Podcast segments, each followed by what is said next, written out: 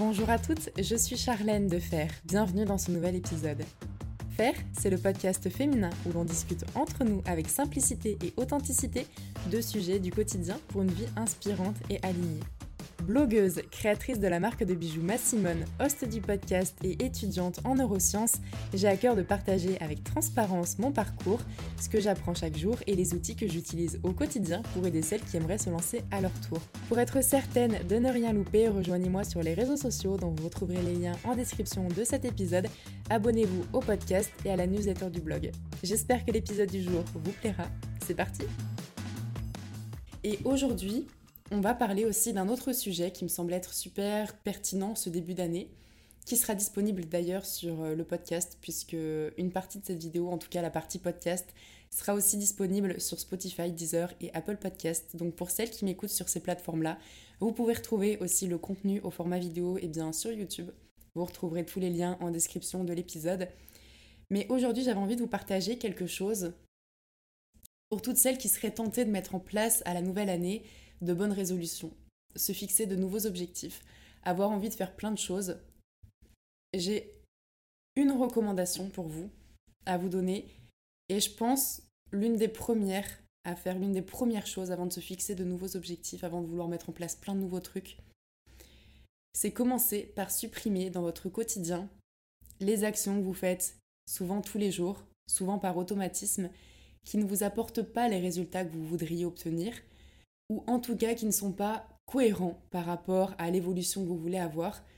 C'est ce qui vous permettra déjà de gagner du temps dans votre quotidien, de réorienter aussi les actions que vous faites et surtout de pouvoir potentiellement ensuite rajouter quelque chose de plus sans avoir le sentiment d'être submergé.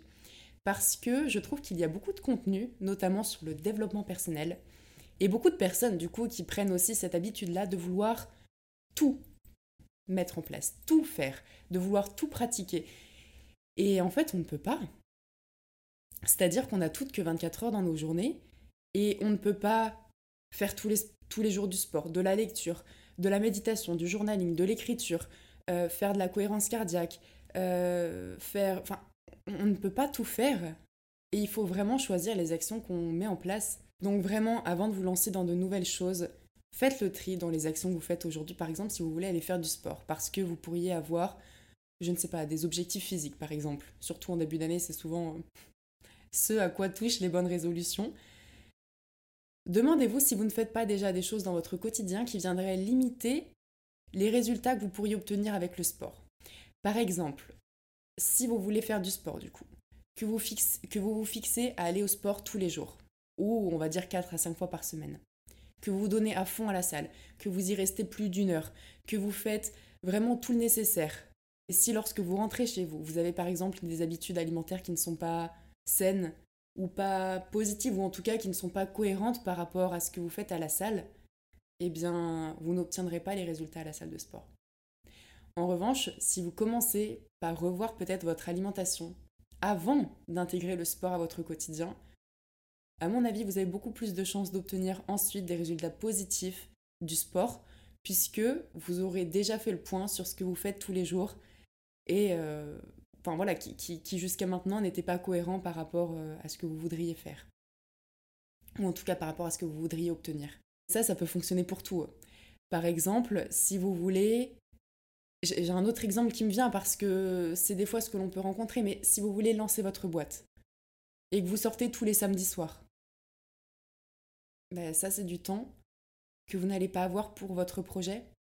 Donc vous avez beau mettre en place à côté plein de choses, si tous les soirs, tous les samedis soirs, vous avez la même habitude de sortir, par exemple en boîte, jusqu'à 3 heures, le dimanche de vous réveiller à 11 heures ou midi, eh bien, peut-être que votre priorité finalement c'est de vous amuser et il n'y a pas de mal à ça. Enfin, chacun a ses priorités et chacun a ses propres aspirations aussi. Et tout le monde n'a pas envie de devenir entrepreneur ou tout le monde n'a pas envie euh, de lancer une boîte. Et ça, c'est OK. Et je pense qu'il faut aussi arrêter avec le fait euh, de vouloir euh, imposer ou infliger, j'allais dire m'infliger, c'est un peu fort, mais en tout cas de vouloir imposer ce qui nous semble être bon, alors que ça n'est pas forcément le cas pour quelqu'un d'autre.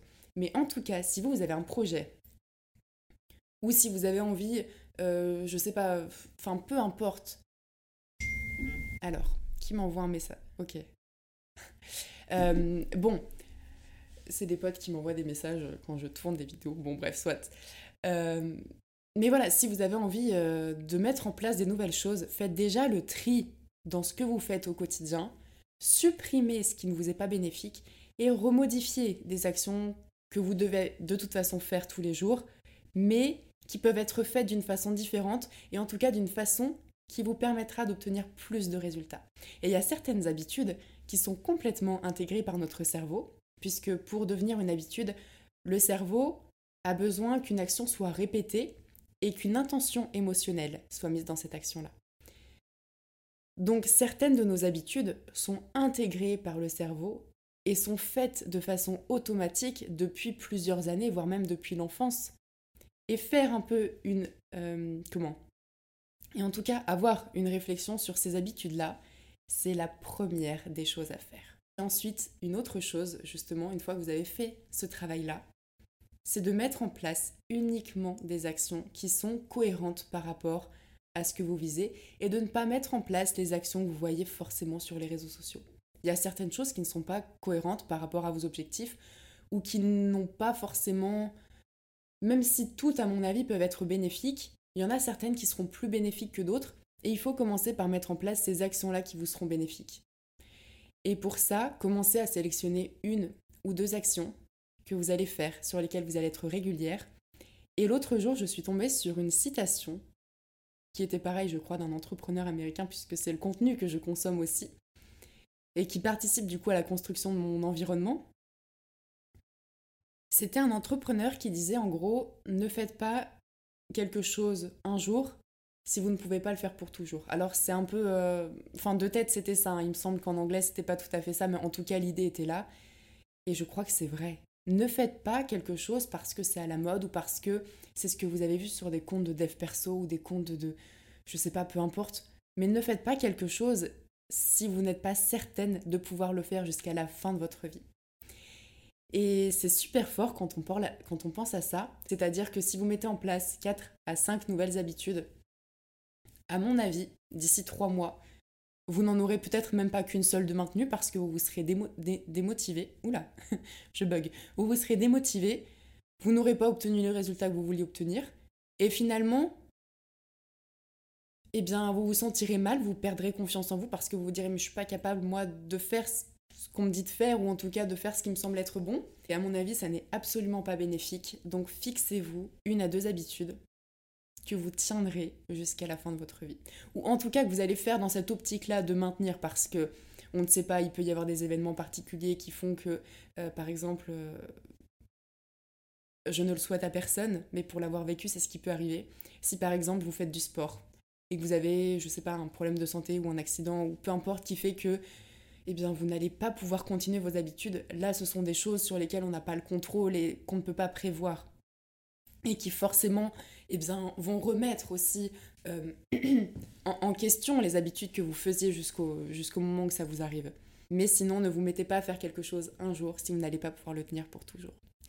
Donc voilà, c'était sur ça que j'avais envie de terminer ce podcast et cette vidéo.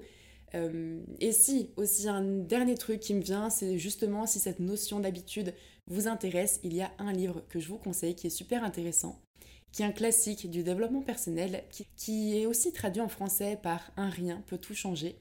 Et c'est un livre super intéressant justement sur euh, le pouvoir des habitudes et comment des petites actions qui nous semblent être insignifiantes peuvent vraiment impacter l'orientation que prend notre vie. Si ça vous intéresse, je vous mettrai tous les liens euh, en description.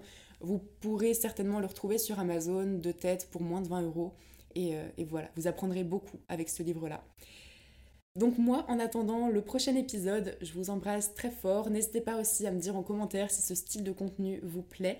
Et puis euh, moi, ce que je vais faire là, c'est que j'ai des commandes pour euh, ma Simone à aller poster. J'ai plein de plein de trucs à faire pour la boîte. Et je vous emmènerai un peu aussi certainement dans ma semaine. Je vais essayer de filmer quelques plans pour vous les repartager dans, un, dans une prochaine vidéo. Donc en attendant justement cette prochaine vidéo, ce prochain épisode du podcast, je vous embrasse très fort, je vous dis à très vite et surtout n'oubliez pas, c'est maintenant le bon moment pour vivre la vie que vous avez envie de vivre. Je vous dis à plus tard. Ciao